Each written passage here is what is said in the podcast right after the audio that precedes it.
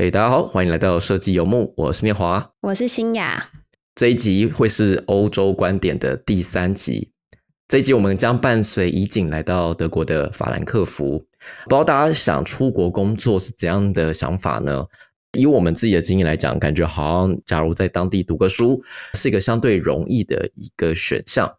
但伊景慈他在台科大毕业之后，就毅然决然的就直接投了欧洲的工作，那也成功的落地哦。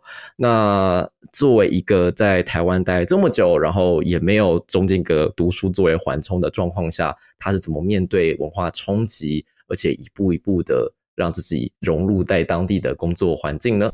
那我们开始喽。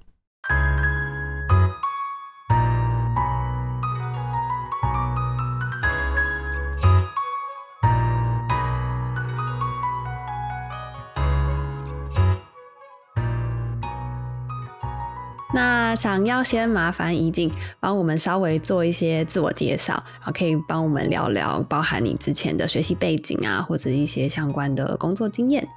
大家好，所以嗯，我一开始接触设计的时候，其实是在大学的时候，工业设计。那之后才到研究所主修服务设计，嗯，然后在那时候其实做了三年的。国科会的助理，嗯，其实那时候对我的帮助很大，就是是真的第一次开始对产品的认知有体验跟设计研究的概念，嗯，OK，然后是毕业之后就找到了法兰克福的工作，到现在三年半，那现在是在 Bosch eBike 里面做数位产品，就是 App 的 Product Designer，那是从零到一。就是从设计研究啊，要定义产品策略，还有 concept UI 到测试，再到 deliver 开发，全部都包。然后主要是着重在软硬体的整合，就是怎么样提供 e-bike 跟 app 还有使用者之间一个很良好的互动跟体验。嗯嗯嗯，那首先想要先问怡景，因为我们还蛮好奇，就是你当初怎么决定要直接从台湾，然后就这样落地到德国，就是出国工作，中间有遇到什么事情吗？或是怎么下这个决定的？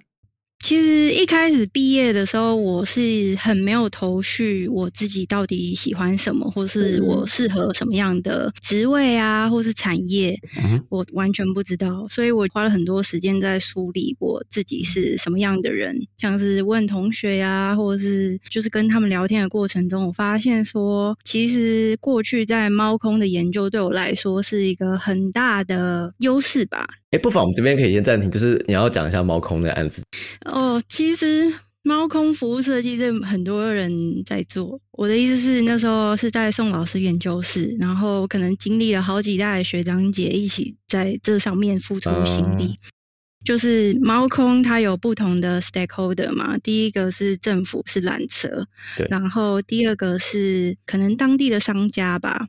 然后你还有游客，那但是游客到猫空的体验是有断点的，因为当地并没有好好的把这些旅游资源整合起来，然后提供给顾客一个很完整的旅游体验。其实那时候我主要负责的地方还是在研究这一块。我那时候应该访谈了好几百个游客，就是外国人啊、台湾很多人，所以那时候真的就是奠定了我对问卷访谈的 skill。对，嗯，怡景刚刚提到，主要是因为在研究所的时候有关注或是专注在服务设计相关的研究，而成为你想要往这方面继续发展。的一个职涯路线嘛，那也想问，就是那当初怎么会决定出国？那一开始其实决定出国的时候，就是我想说我要往设计研究发展嘛。嗯哼，但其实，在跟像同才他们讨论的过程中，发现即使大公司设计的过程中，其实并没有真的专注在研究，所以后来是真的让我呃开始决定，我真的要向外找工作，是因为有一次也是唯一的一次，我在跟台湾公司面试的时候，就真的是在自我介绍完五分钟内。他就跟我说：“嗯，其实我觉得我们面试到这里就好了。”我觉得我们对设计或是对于这个职位的认知不太一样。那个职位是 UX designer 跟 product manager。他说，其实他们公司在做设计，就是直接做 brand design，然后再直接做 web design，就是这样。所以就很强调，就是东西产出来，然后也没有强调这种过程中什么探索啊，或者是特别对解决什么问题。对。他说：“因为可能台湾产业或是比较多是代工或是接案，所以其实很难做到这一块，因为时间的成本。所以那时候才决定说，好，那我就扩大我找工作的范围，所以才开始说，哎，世界各地都投一下，就是决定要出国了嘛。那后续到德国之后，呃，有没有一开始有一些比较新的第一印象？对于落地上面有什么样重新适应的部分吗？”落地之后，其实我觉得我一开始还蛮习惯德国的环境，因为那时候我来的时候，其实天气很热，哦，遇到热浪，就是四十度，跟台湾差不多，而且还是公司第一次买电扇，然后那时候电扇整个卖到缺货啊，对，这个好欧洲哦，嗯，对啊。没错，大家可能对于这个有点难以想象，可能你要想到在这些地方没有冷气机，然后电风扇是没有冷气，一年可能用个几周的状况，很恐怖。所以这东西是少见，但要用的时候就买不到，因为大家都要买。而且因为他们的建筑都是那种保温的建筑，嗯，所以白天日晒，晚上真的是睡不着啊。嗯，对啊。然后其实一下飞机之后，我就马上到了公司，就只是看一下这样。然后我就发现说，哎，我完全听不懂他们在讲什么。嗯哼，OK，是用英文跟你沟通吗？对对，是用英文跟我沟通，但是我完全听不懂。我就发现说，天哪，我英文真的这么烂吗？因为公司其实一半以上都是外国人。嗯，你就非德国人这样子。对，然后所以他们其实可能有一些口音是我听不懂。嗯，天哪，那很真的很难。对啊，然后我想说，天哪，我根本就还没有准备好，我就来了。你觉得大家有发现这他其实你听不太懂大家讲的话吗？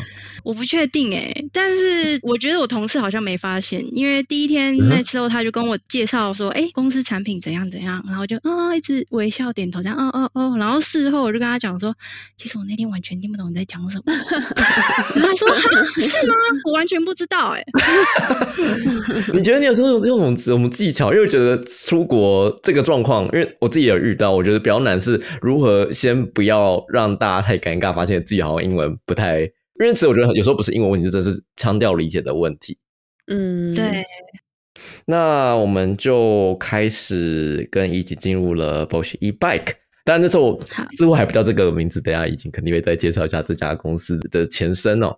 那 Bosch E Bike 它是我印象没错的话，是做电动车的装置解决方案的公司，也就是说，它只自己并不直接对消费者销售这些装备，而是是提供给其他的呃电动车的品牌，他们有这样子的电子装置，然后整合好的。应用装置，然后会直接变成一个完整的解决方案卖给消费者哦。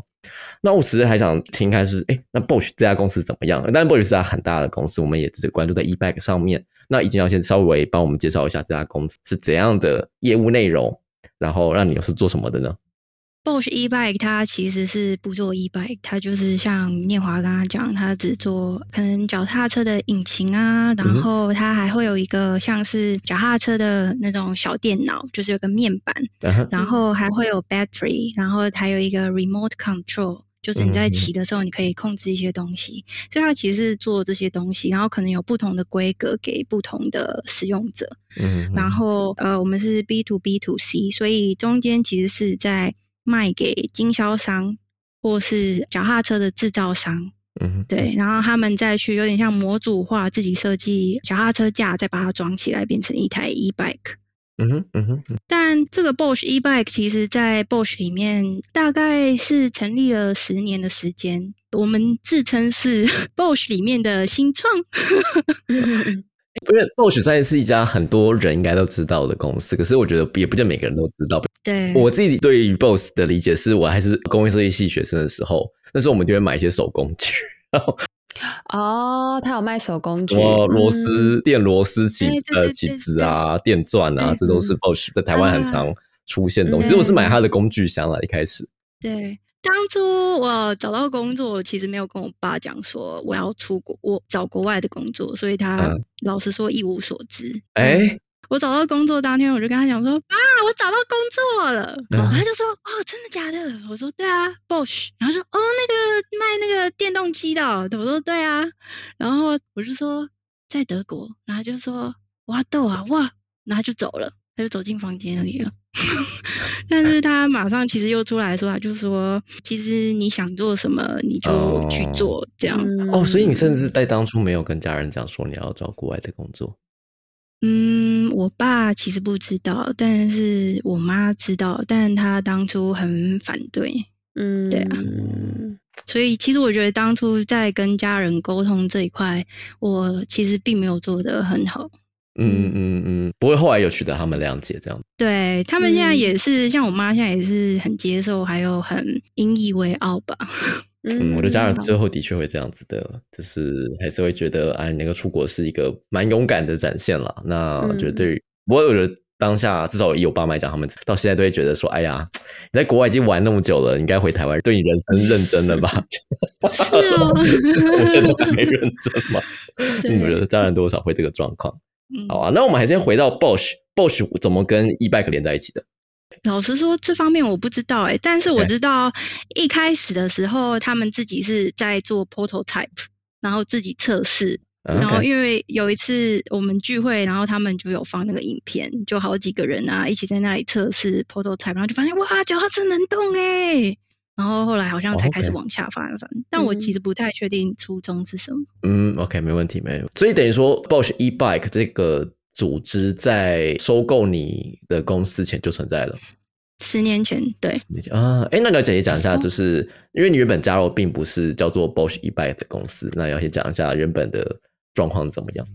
像我呃来的这间公司在法兰克福嘛，那它其实三年半前我加入的时候，它叫做 Kobe Bike，然后它是刚被 Bosch 买下来一年的公司。因为 Bosch 它其实想要做的是有点像是数位转型，所以他把这间新创买下来。蛮有趣的是，呃，我们 Bosch eBike 买了一间新创，但是后来当呃新创跟 Bosch eBike 呃一起工作的时候，融合的时候总是会有一些冲突嘛。我们的感觉是都思想比较保守一点，所以你就觉得在在环境上其实还是很多限制的。哦，对对，这倒是。嗯嗯嗯，所以在文化上，其实跟你原本预期是有点差距吗？其实我一开始对德国还有对欧洲是没有太大的了解，所以我觉得我就没有预测立场。对对对，我也觉得大部分其实以台湾角度来讲，整个欧洲都一块嘛，就是你根本讲不是法国跟德国差不多，都是叫欧洲的地方。也非常合理啊，就是对我来讲，感觉欧洲是一个国家，但事实上还是差很多的。对对对，我觉得这也可以回应到，就是正好就遇到下一个问呃问题，就是到底为什么电动车这么重要，或者是稍微介绍一下，就是到底以欧洲市场来讲，是哪一些人会用电动车？电动车使用情境又是什么样？让我们不要知道你的你的设计题目状况是什么。电动脚踏车其实是这一两年还是一两三年才开始在欧洲兴起的，因为很久以前他们可能会觉得说啊，这是老人的东西。就是因为我觉得欧洲人蛮有趣，就是以荷兰来讲，因为荷兰也是一个很爱骑脚踏车的地方。就是小时候非常常遇到，就是小孩要去上国中，就要骑大概每天来回就要骑五到十公里的距离，当然是一个常见的事情。所以好像这种骑不动的需要电动脚踏车。对，那为什么改变了？过去其实比较多是代步 A 到 B 嘛，但是现在其实有更多的需求，像是装上引擎后，你的速度可以变得更快。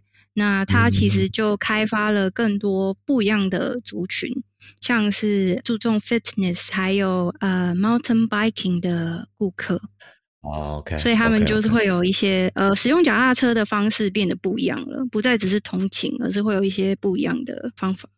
嗯，fitness 用电动脚踏车为什么有辅助反而不是你都没办法那么 fit，就是你就你就训练不到了。我的意思是，像说，如果他们去山上的话，啊，那可能如果是电动的话，那他们竞速的方式就可以变得更不一样。OK OK OK，嗯，欧洲人怎么用脚踏车？你觉得？呃，其实现在很多，尤其是 COVID 之后，呃，我们的业绩变得真的是 all time high。哦，我以为大家变宅了呢。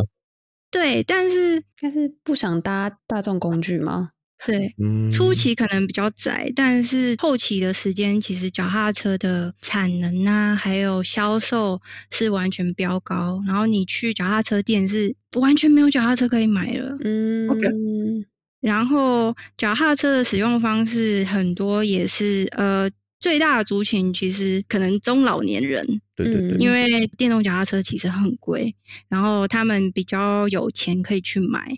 然后另一方面是因为他们的体力可能已经呃力不从心，所以他们会需要电动脚踏车去帮他们达到速度感啊，或者是、呃帮他们一样是达到运动的效果。嗯嗯嗯，对，懂懂懂懂。我刚刚讲很贵的话，我呃，我我在荷兰看到价格约莫一台是八百块上下啦，应该算是入门出街阳春款吧。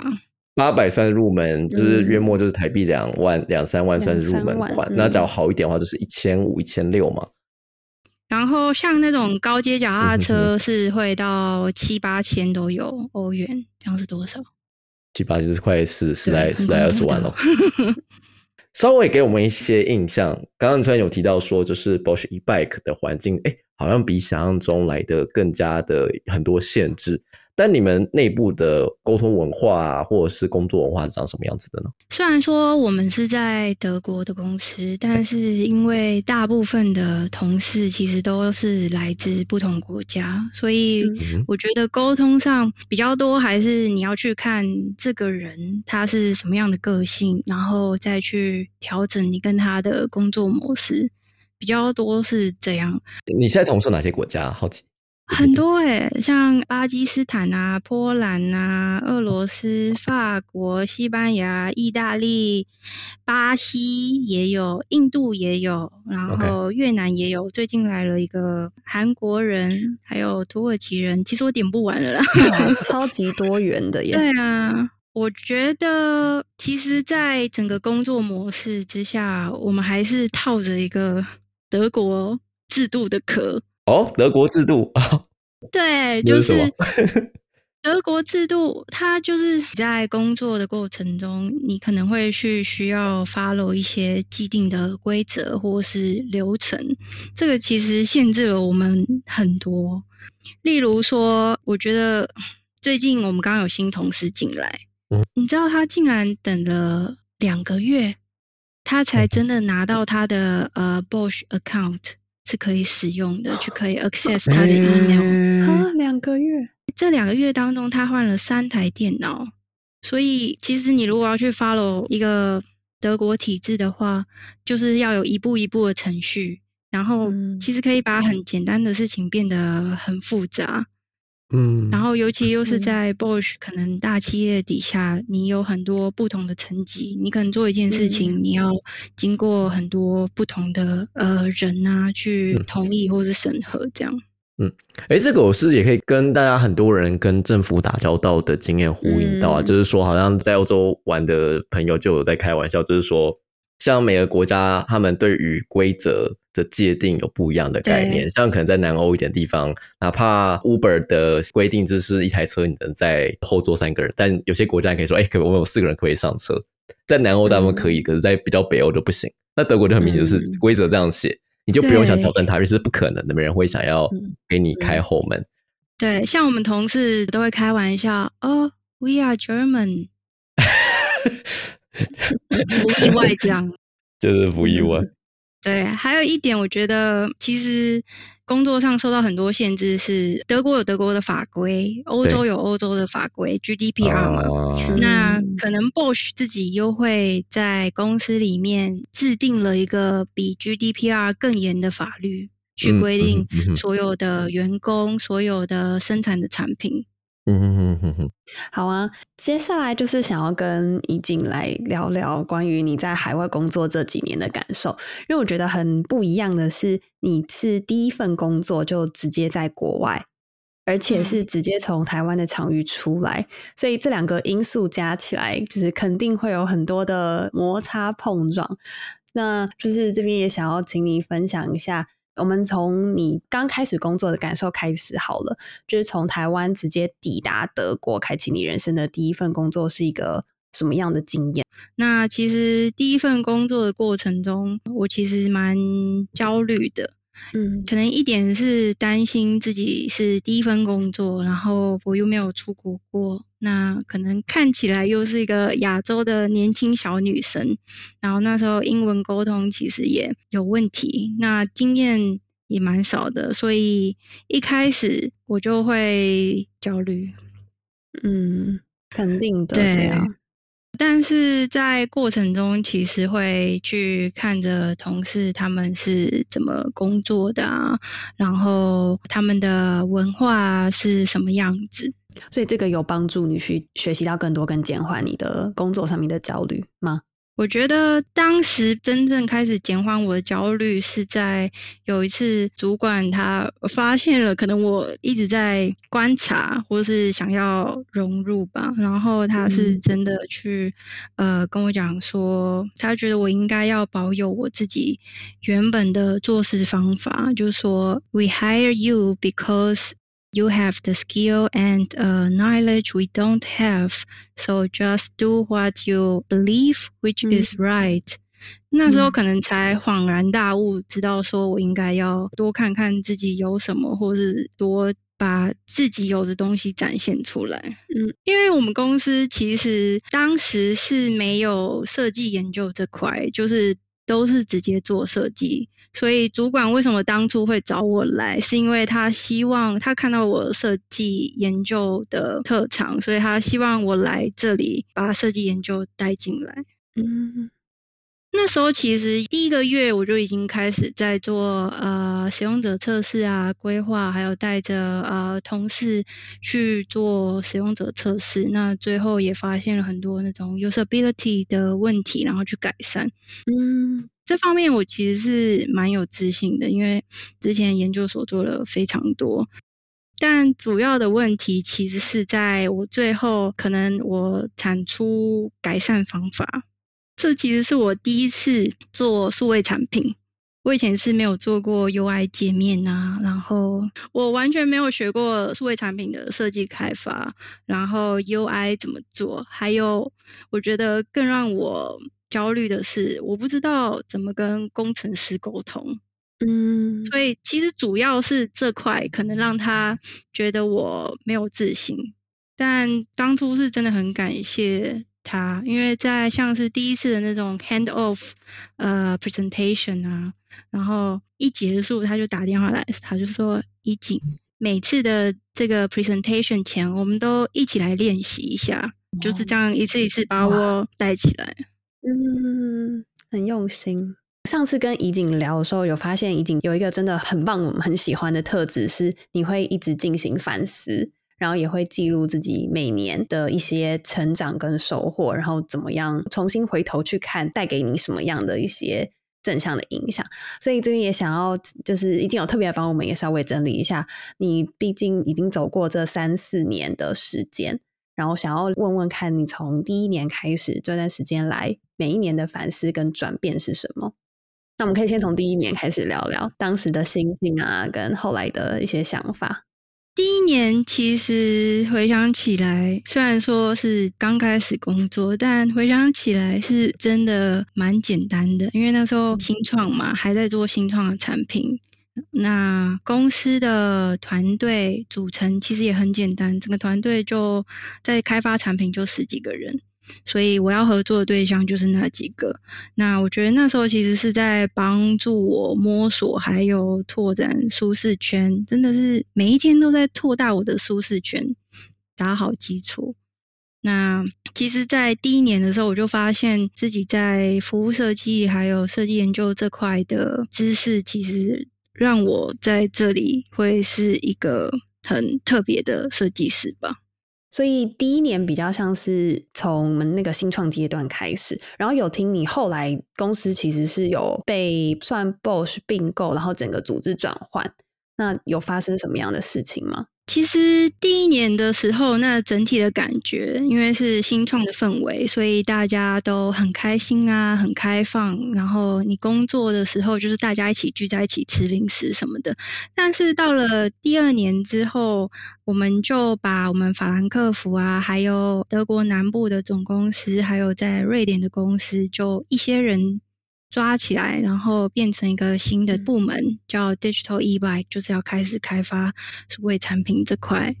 那这中间其实就看到了很多冲突点，就是一开始开会的时候，其实都非常多的火药味，可能大家没有办法去互相理解对方。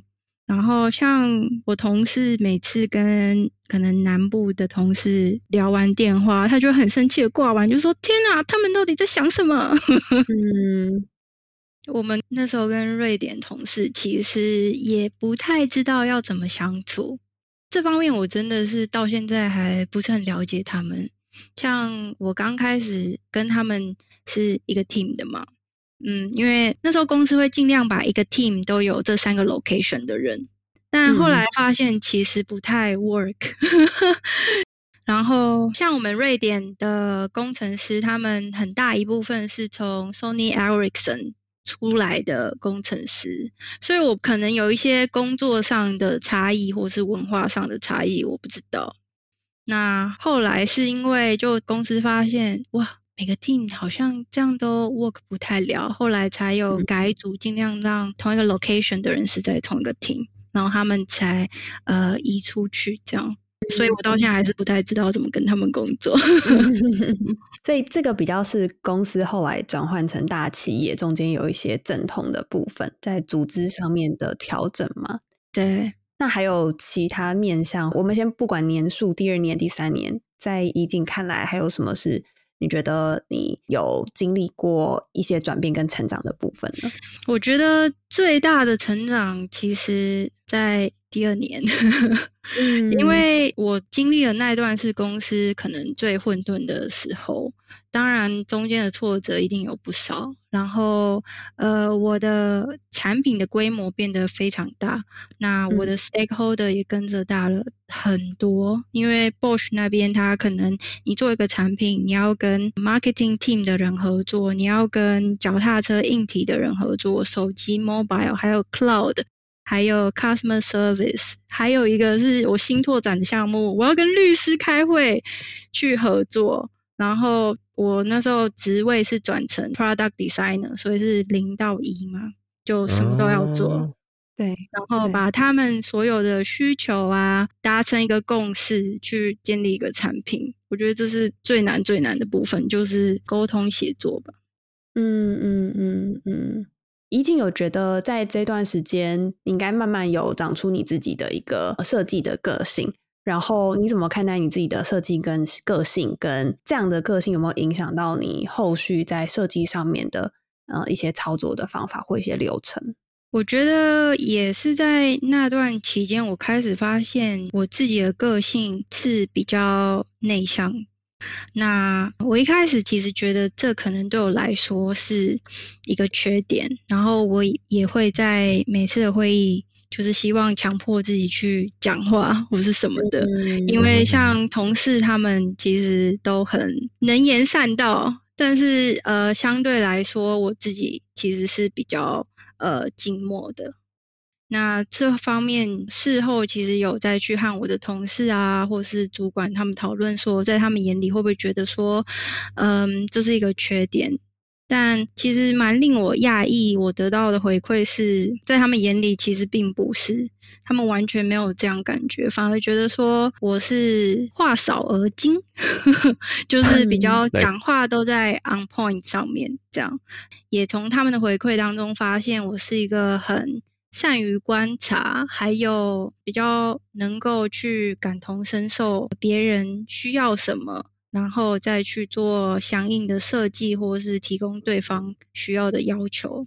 那其实是在这一次又一次的和他们的讨论的过程中，我才发现说我自己的个性，还有在设计上，我应该好好的把这块变成是我的特点。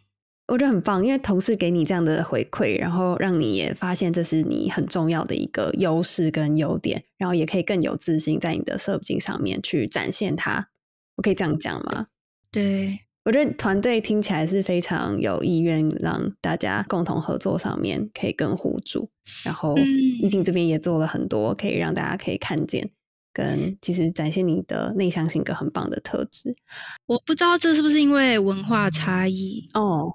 可能对他们来说，我的这种性格是强烈的，因为他们的性格很呃外向或者能言善道，对我来说很强烈。但是可能我的这种性格对他们来说也是很不一样的地方，哦，对，所以我觉得可能在这过程中也做了某种的文化交流吧，就像是照一面镜子，你就从别人不一样的地方看见自己。其实从这过程中才开始渐渐了解我自己，还有自我认知的部分。嗯嗯嗯，啊，这我可以 echo 哎，因为我突然想到，这是我在欧洲做的第一场面试。那时候他有问一题，他就讲说：“哎，就是我们常遇到在工作环境里面会有双方就是意见不合，两边都不让。假如是你会怎么办？”对。然后我的答案是：呃，身为一个亚洲人，其实固执间不是我们那么常见的一个，尤其在又我们又又这边也不是我们自己比较熟悉的环境。其实我觉得大部分情况我们太我们非常会让，所以我觉得对我来讲，可能跟大家讨论，并不是我不让，而是我我。我在什么时候不该退？嗯，我觉得我自己遇到可能有 conflict 的时候，其实也是这样，就是到很后期，其实可能看起来我们是退了一步，但其实并没有，反而我们的韧性是在的，可能会慢慢的一次一次的去可能找证据啊，或者是不同的面向去说服他。嗯，那已经有。感受到其他就是从呃我们这边作为亚洲人，或是从东方然后到西方的工作团队上面，有一些什么样的文化差异吗？除了刚刚讲的这个退让的部分以外，其实我觉得在西方人他们我不确定，但是我的感觉是他们很能够看见一个人的特长。或者说知道自己的特长在哪里，然后就让一个人去发挥他最擅长的事情，然后去呃带着整个团队往同样的目标。但是我觉得我当初在台湾的感觉是，可能大家都在告诉你说你应该要怎么做，或是什么样才是正确的。有一个好像成功的必要的模范，要往那个路线走下去。对，这样子差异下，你觉得在德国已经待了三年了，有什么改变吗？你就觉得自己比较知道自己的自己想要往的方向吗？有，就是第一点，可能就是像刚刚谈到，就是我其实更认识自己，然后也更认同可能我的文化背景啊，就是通过同事他们给我的回馈，或是呃之类的。然后另外一点是，我觉得我更懂得倾听我自己内心的声音，说，例如说，我知道我现在需要什么，我需要休息。或是说我想要一个人，我想要独处，我现在需要干嘛，我就会觉得说要以这个为主，就是更懂得聆听自己的声音，对自己好，这样。嗯，可能也是到国外工作的一个状态嘛，转变的状态。嗯，对，或是逐渐在工作上、设计上越来越成熟。对。好，那我们就进入这个阶段。我们刚刚讲到说，就是似乎在德国的环境，已经在那边找到一个跟自己对话，然后找到呃工作跟生活平衡的重要的方式。那我觉得这也是在欧洲生活一个我们很幸运的地方，在这边有很多的文化、很多设计的事情，我们可以好好享受。那当然这一季里面我们都会提到每一个国家他们会有怎样的呃怎样的跟身为设计师我们有关系的景点啊跟议题。那我以我来讲的话，德国当然不得不提就是包豪斯这所学校啦。那至少已经跟我都是工业设计背景，那包豪斯我们都非常非常有呃从大学一直如雷贯耳，直到现在。我不知道李姐有没有你有去到包豪斯的学校吗？不论是呃德少的，应该学校就很赞。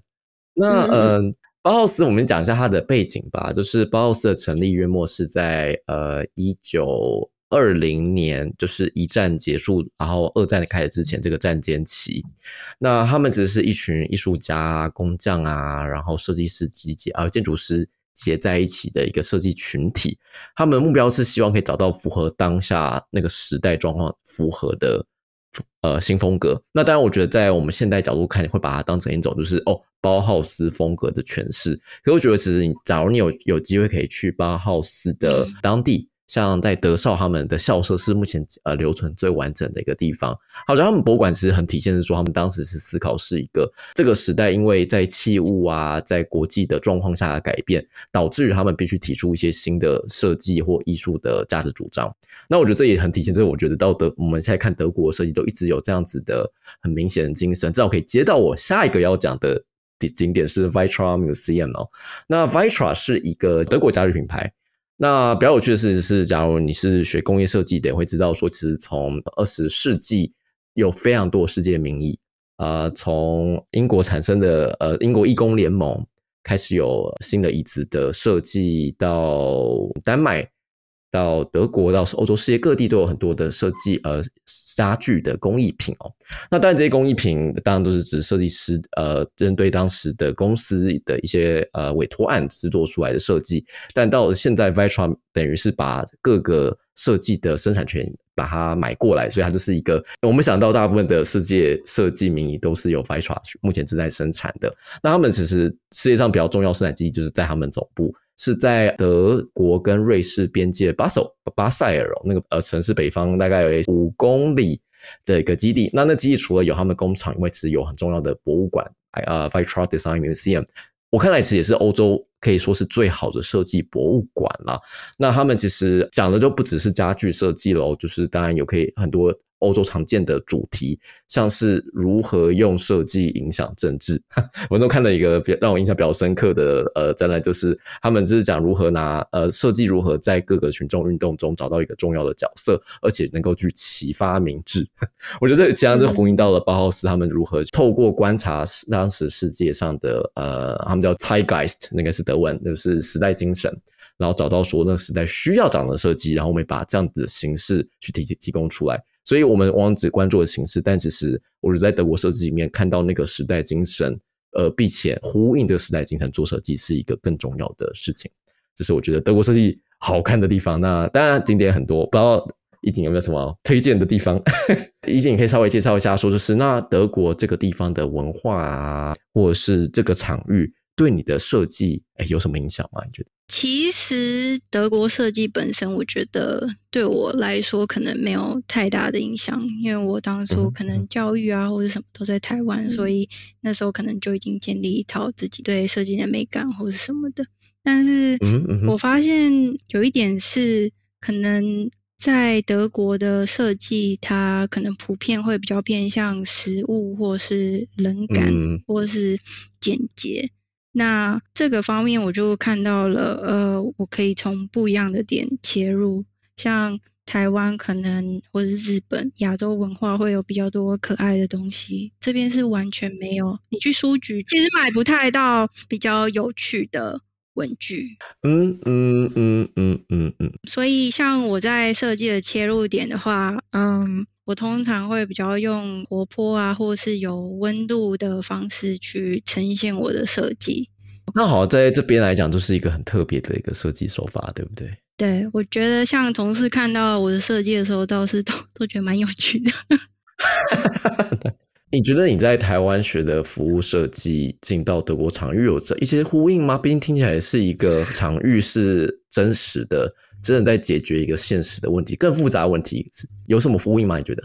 我觉得在工作上，其实服务设计真的帮助我蛮多，因为呃，你想 e bike 跟呃软硬体整合嘛，它一定包含了前台跟后台，就是使用者看得到跟看不到的地方，还有很多不同阶段的互动。对，其实这方面帮助了我很多。然后像我做的一些 template 或是 tool，其实很意外的，竟然是被同事一再的沿用跟沿用。哦，可以讲细一点吗？假如可以有办法可以讲的话，temp 你指的是哪一个 temp？例如 service blueprint 啊，或是或是那种 stakeholder，他怎么样去 involve 在这个 user journey 里面，这些就是比较多是他们以前可能没有见过的，但可能是我同事他们比较多都还是在 digital design 这方面。嗯嗯，我真的要谢谢老师，其实我一直很想写封信谢谢老师说啊，还有。当初那个志祥学长那时候，他们带着我一起去做麦克，对，一起去做服务设计，然后给了我这些知识。老实说，我当初可能不太知道 用处或是要干嘛，但他其实现在对我来说都是最珍贵的宝藏。嗯，好哎，我们刚刚讲了，就是德国这场域在边工作实践学到的各种东西。我们跳出工作的这件事情，生活上来讲的话，德国哪些面向？在生活上让你有很大的冲击或影响吗？其实我一开始刚到德国的时候，大概一个月还是两个月吧，我家附近就发现了第二次世界大战的炸弹。那时候我在公司。然后就马上说：“天呐，住那边的人，一大区的人全部都要撤离，撤离到避难所，我真是快吓死了。”哇，对，就是你其实居住的地方底下，有可能就有着好几吨的炸弹，这对他们来说是常态。然后其实我现在回想回去，呃，我搬了三次家。每一个家都找到过炸弹，所以我这里的经验其实也很丰富。我大概四点就回家了，把东西收一收，全部带走，然后到避难所待待待待到好像凌晨两点，他们炸弹才拆完才可以回家。所以现在在想乌二情势，还是会觉得真的很辛苦。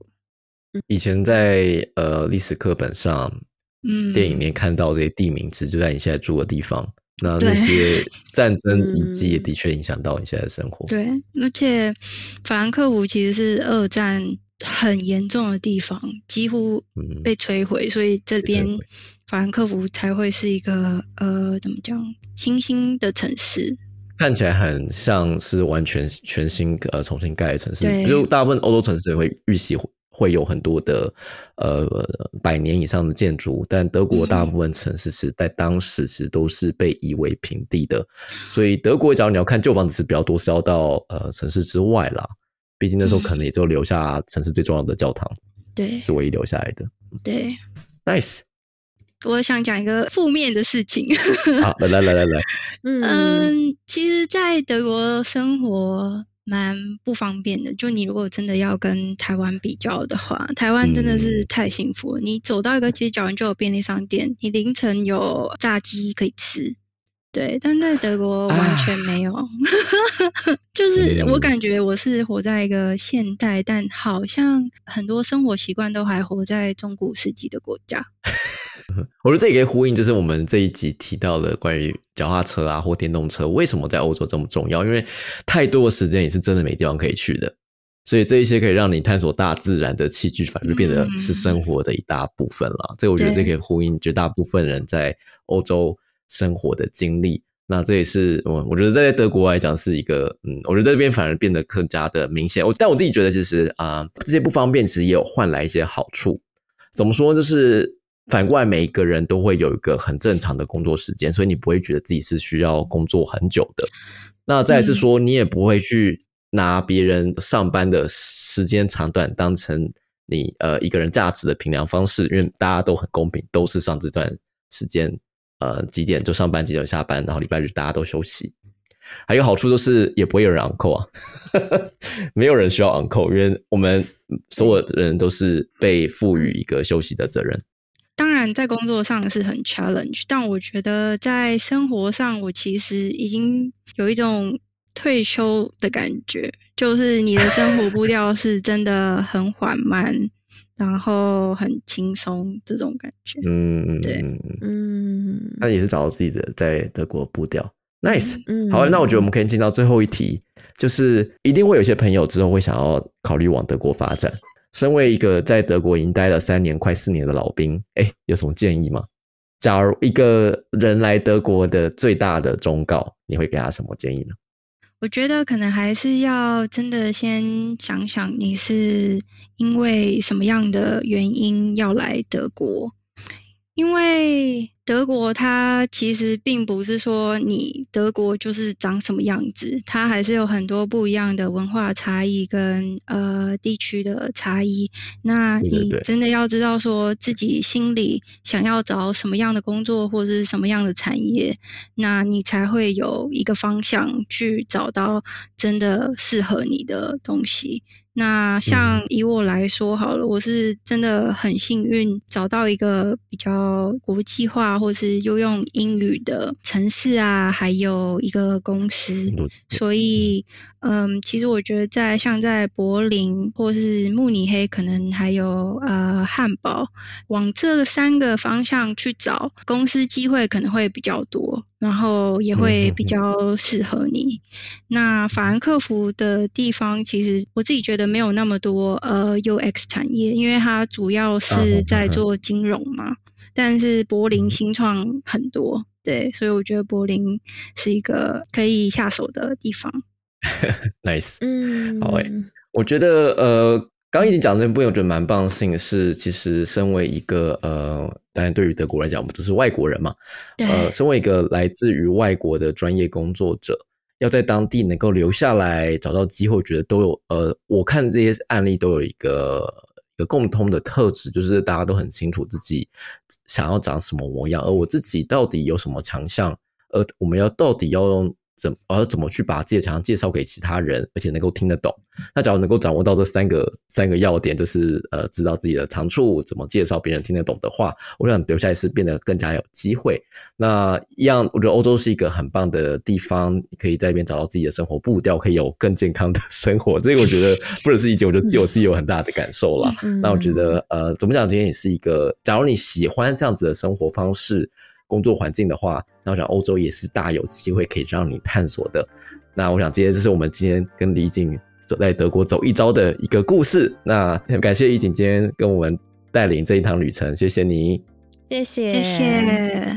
那我们是游牧的第三十九集就在这边告一段落，也感谢大家今天的收听，我是年华，我是新雅，我是一景，拜拜，拜拜，拜拜。